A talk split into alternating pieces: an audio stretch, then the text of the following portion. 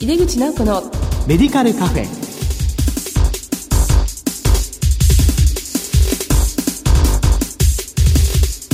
こんばんは。帝京平成大学薬学部の井出口直子です。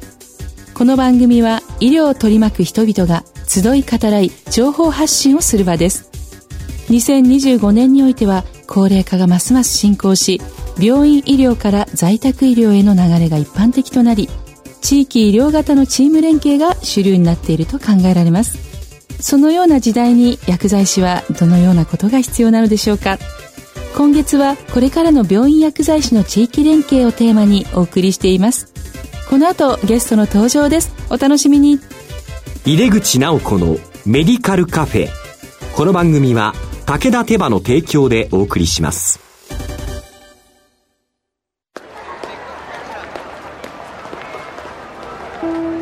世界は大きく変化している。価値観も大きく変わっている。これからの時代健康とはどんなことを言うのだろう。医薬品には何が求められるようになるのだろう。一人一人に寄り添いながら価値ある医薬品を届けたい。私たちは武田手羽です。帝京平成大学薬学部の井出口直子です。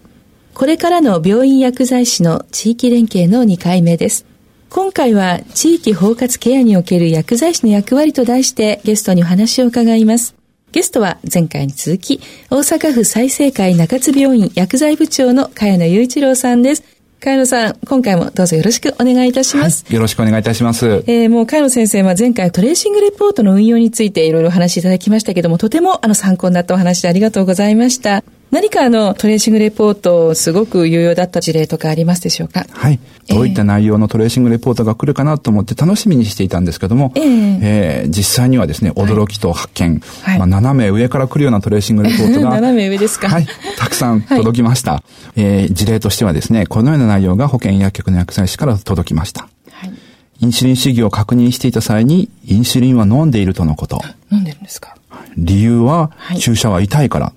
血糖も安定し、ドクターからもこの値なら良いと言われたからというのが理由だそうです。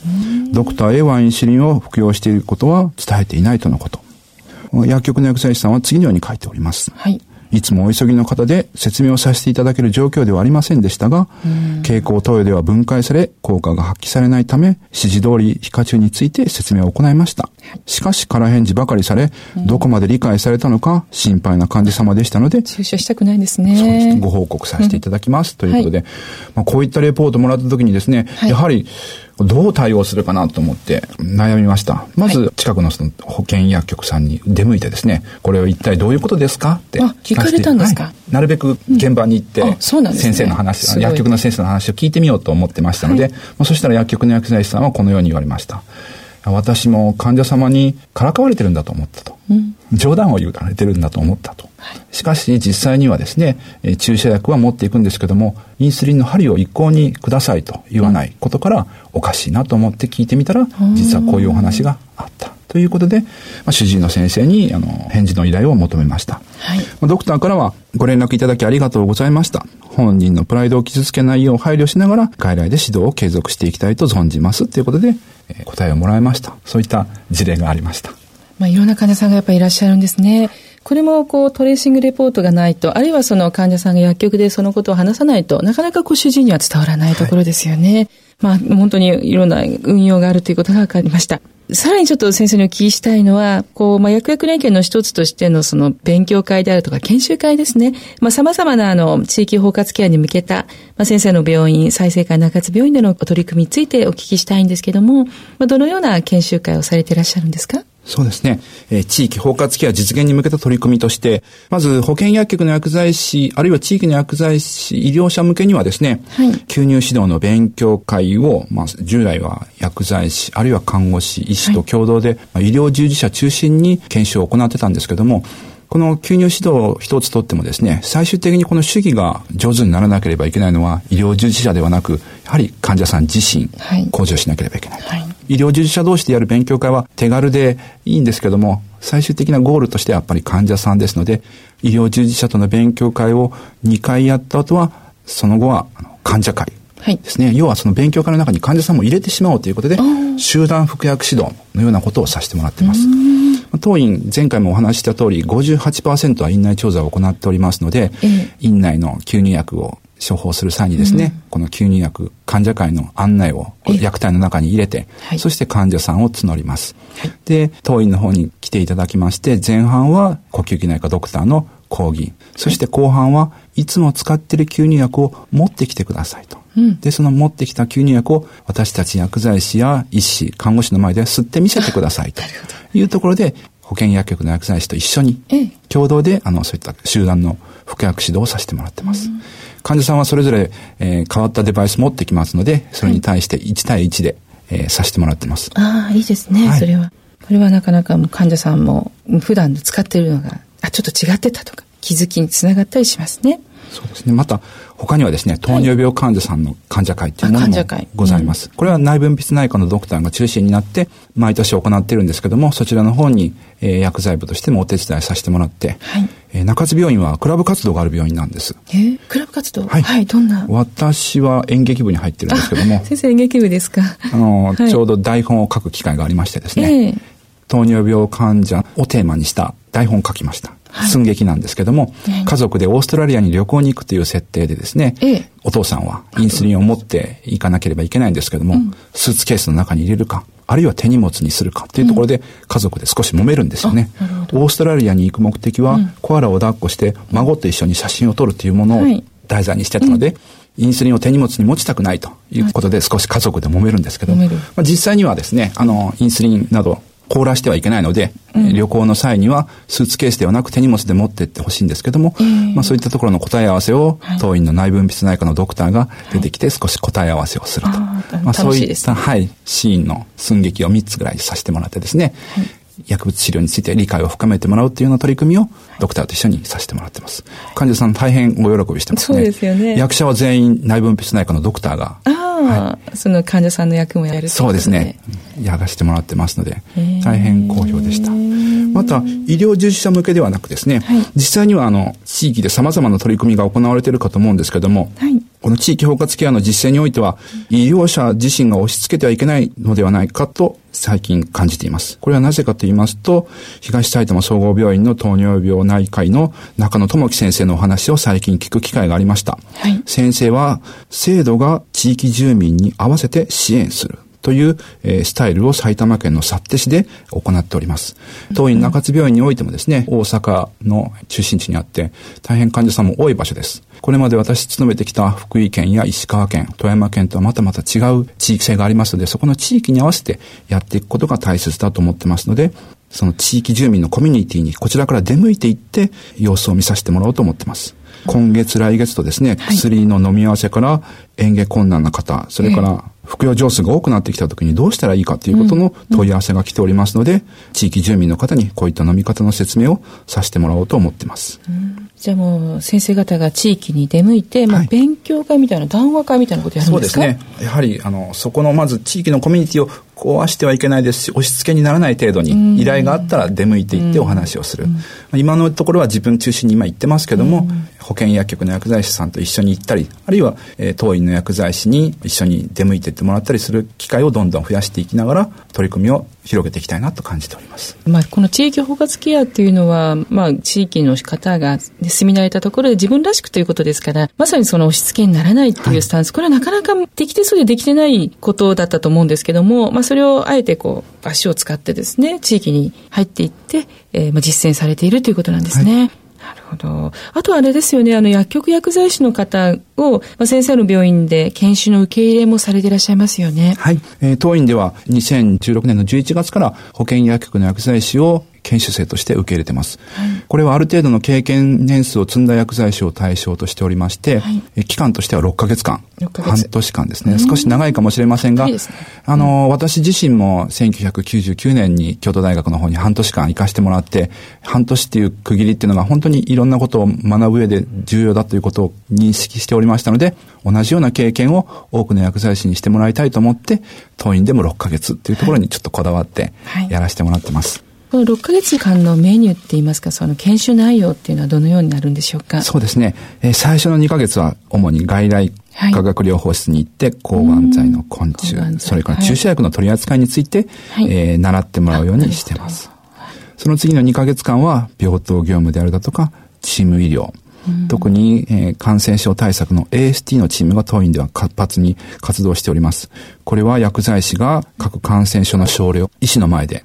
報告するようなシステムをとっております。はい。で、残りの2ヶ月間はもうその薬局の薬剤師さん、来られた薬局の薬剤師さんの興味のあるテーマで、えー、自由に、あの、活動してくださいということで、ある薬剤師は外来化学療法の患者さんの症例をまとめる。はい。ある薬剤師は入院時の時にですね、えー、持参薬を持って入院されてくるわけなんですけども、持参薬の整理状況ですね。要は、あの、お家での薬の管理状況について、薬局によって差があるのではないかと。うん、その辺にテーマを絞って調べてもらったり、はい、あるいはトレーシングレポートの受付と、はい、それから医師への問い合わせ、うん、保険薬局薬剤師への返答と、その辺の部分をやってもらったり、はい、あるいは当院の地域包括ケア病棟、回復期リハビリテーション病棟を中心に回ってみたいということでやってもらうなど様々な取り組みをさせてもらってます。これも本当に貴重な体験ですね。薬局ではできないことではありますが、ある意味薬局で仕事をしているからこそ持ってる目線でね、それをまた病院で学んだり、まあ、検証したりっていうことができる制度なんですね。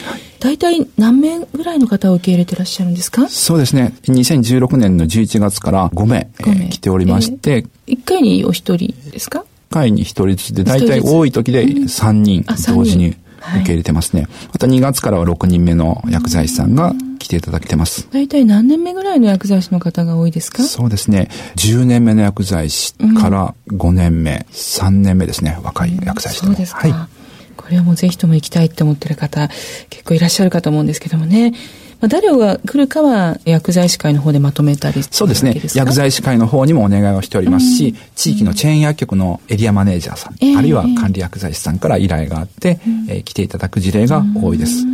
特に印象に残ったのはですね、当院に来られた薬局の薬剤師さんが、こんなことを言ってました。はい、入院患者さんは薬局に来る外来患者さんに比べて重症だということを目の当たりにしたと。外来患者が入院しなくても済むように、かかりつけ医と連携して患者のケアを行っていくことこそ、薬局薬剤師の重要な役割だと痛感した。薬局という箱を利用して栄養指導や簡易血液検査を行ったりすれば、患者の健康意識をもっと高められるだろうっていう感想を持っていただけました。この感想は、僕たち病院薬剤師が何年勤めてもなかなかここまではたどり着かないんですけども、やはり薬局である程度経験のある薬剤師が病院に来ることで気づいてくれた内容なんじゃないかなと思って、この取り組みはこの先すごく大事になってくるんじゃないかなと思って積極的に取り組ませてもらってます。はい、本当にね素晴らしいと思います。やっぱりこう、今、あの、かかりつけ薬剤師、それから地域包括ケアの中での薬局ね、立ち位置とか、まあ皆さん頭では理解できていると思うんですけども、まあそれを薬局と病院で実際ご自分の目でご覧になって、まあ関わることで、まあ実感すごくされるんじゃないですよね、きっと。はい。はい、そうですね。まだまだ病院ではもういろんなことを取り組まなきゃいけないことがあります。特に地域包括ケア病棟などは現在のところはまだ十分な診療報酬上の評価を得られておりませんが、はい、実際にはあの、現場の看護師、ケアマネージャー、それからかかりつけ薬局、薬剤師からは、そこの情報がもっともっと欲しいっていうもの、ニーズはあるんですけども、なかなかそこに手をつけられない病院が多い中でですね、えー、えー、当院ではあの薬局の研修生の皆さんにそこの部分入ってもらって、取り組んでもらった一つの事例としてはですね、退院時の服薬情報提供書、はい、こちらのフォーマットを一緒に考えてほしいと、はい、いいですね。あの、はい、依頼しました。そしたら、うん、えー、薬局薬剤師として本当に欲しい情報を中津病院で作るんだということで、フォームを開発してくれて、うん。はい、まあ現在そちらをもとにですね、はい、あの当院では退院時の患者さんに対して情報を出して、うん、で保健薬局さんに伝えることをしてます。あるいは、えー、退院時共同カンファレンス。これも病院によってはもう開催時期がまちまちなんですよね。はい、急に呼び出されてもなかなか保健薬局の薬剤師さん病院に来れませんから、うん、そういった時に当院の研修生がですね、あのそこの薬局の薬剤師の代わりになったような形で、来てもらって、どんな情報が欲しいかということをそこの薬局の薬剤師さんと連携取りながら、情報の橋渡し役をやってもらってます。えー、まさに形だけじゃないね、本当の意味での薬薬連携で、その病院に6ヶ月いらした方は、病院のね、薬剤師、あるいは病院のスタッフの方とも、非常にこう、いいコミュニケーションを築いて変えられていると思いますので、えー、ますます患者さんにとってのいい医療に近づいていくっていうことですかね。ね中津病院のことをよく知ってる保健薬局の薬剤師さんが地域にたくさんいると、本当にいいだろうなと思って、そうですね。やらせてもらってます。はい。まあ、今後の課題とか展望がありましたら教えてください。そうですね。えー、もう本当にいろいろやりたいことはたくさんあるんですけども、やはりそうですね、薬剤師、病院薬剤師、保健薬局薬剤師、オール薬剤師で何か解決していきたいと思ってます。まあ、そんな中で、どうしても薬局の薬剤師、病院の薬剤師、その薬剤部という狭いエリアの中で閉じこもってしまうところがあるかと思います。はい、まあ、そういうことなく、どんどん外に出向いてってですね、えー、自分たちの知ってることを相手に伝えたり、あるいは外で困ってる住民、医療者、ケアマネさん、もう壁を作らずいろんなところから情報収集して、自分たちの仕事の領域を広げていってもらいたいなと思ってます。まあ、病院の中の仕事としては、あの、現在では今、当院システムの入れ替えを終えております。特に、たくさんの薬を購入したりしてますので、医薬品の発注とかですね、もう古くからある業務、こういったものの改革に、えー、積極的に取り組んでいきたいと思ってます。はい、ありがとうございます。オール薬剤師っていい言葉ですよね。というわけで、これからの病院薬剤師の地域連携の2回目。今回は、地域包括ケアにおける薬剤師の役割と題してお話を伺いました。ゲストは、大阪府再生会中津病院薬剤部長の茅野雄一郎さんでした。茅野先生、お忙しい中2回にわたり本当にありがとうございました。こちらこそありがとうございました。世界は大きく変化している。価値観も大きく変わっている。これからの時代、健康とはどんなことを言うのだろう。幅広いラインナップで信頼性の高い医薬品をお届けします。一人一人に向き合いながら、どんな時でも健康を咲かせる力を。私たちは武田手羽です。